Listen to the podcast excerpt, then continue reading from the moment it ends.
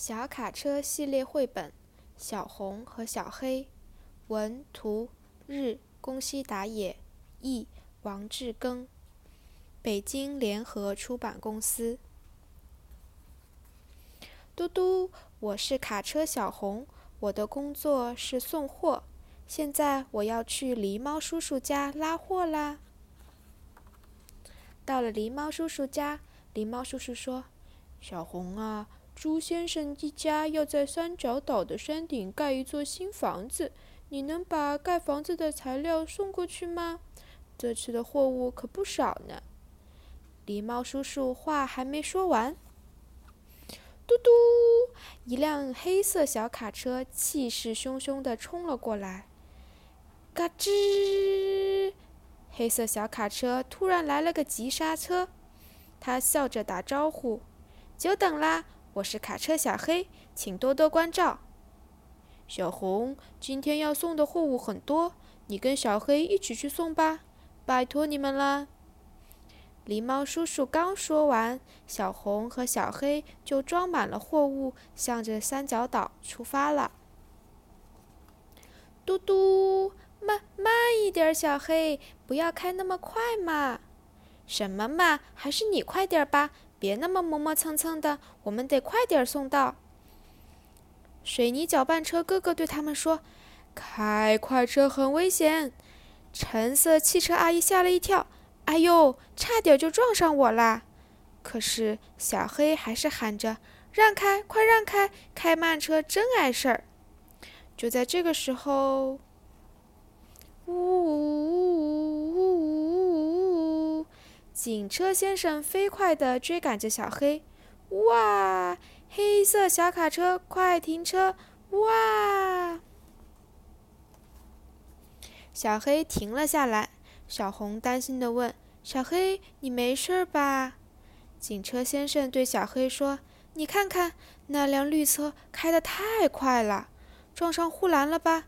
你这样开车也很危险哦。”小黑吓得浑身发抖。小黑，光跑得快不一定就好呀，咱们还是慢慢开吧。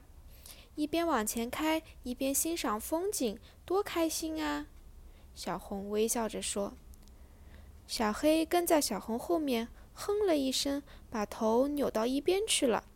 不过他看起来心情已经好多了。你看，小黑，前面就是山路了，加油啊！他们沿着陡峭的山坡往上爬。这个时候，啊，森林着火了！小红不知道该怎么办了，小黑却飞快地跑到另一条路上，转眼就不见了。小黑，森林着火了！你丢下不管，太过分了！火势渐渐地蔓延开来。有人吗？快来人呐！小红正用力地喊着：“呜！消防车叔叔来了！太好了，快点儿，快点儿！”小红松了一口气。可是消防车叔叔因为带了好多的水，身体太重了，爬不上山坡。好，看我的！小红在消防车叔叔后面用力向上推，可是他的力气太小了，根本就推不动，还是不行呀。小红这样想着的时候，咦，消防车叔叔和小红开始缓缓地爬上山坡。啊，小黑，是你呀！你刚才去哪儿了？小红问。我去叫消防车叔叔啦。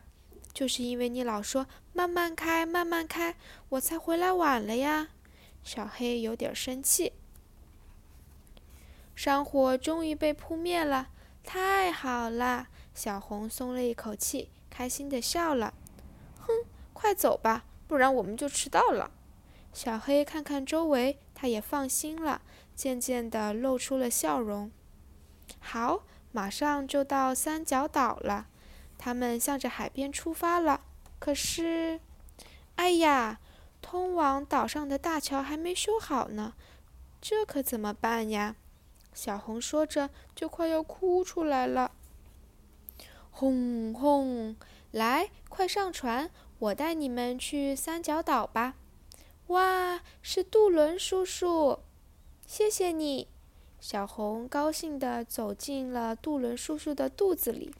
哼，我本来还打算游过去呢。小黑装作不高兴的样子，也跟着进了杜伦叔叔的肚子里。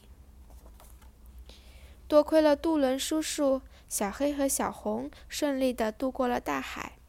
他们俩终于来到了三角岛的山顶。小红、小黑，谢谢你们！猪先生说着，便开始准备盖房子了。没过几天，房子盖好了。锵，就是这一栋啊！咦，房顶上怎么没有装时钟呢？我记得那个时钟应该是小黑运送的吧？狸猫叔叔说：“一定是小黑弄丢了。他喜欢开快车，只顾自己往前跑。”不知道是谁这样说了一句：“对对，对不起呀。”小黑说着，快要哭出来了。就在这个时候，呜呜呜呜呜！消防车叔叔来了。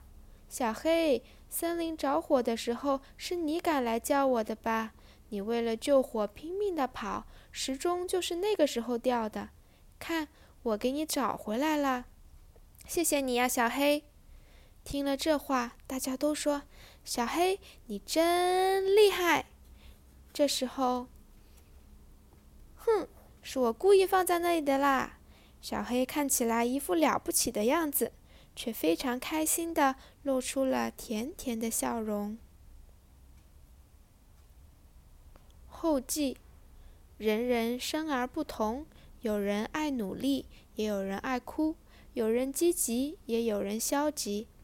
在我的小卡车系列绘本第一册《小红去送货》中，小红很弱小，又是个爱哭鬼。可是她在大家的帮助下成长了。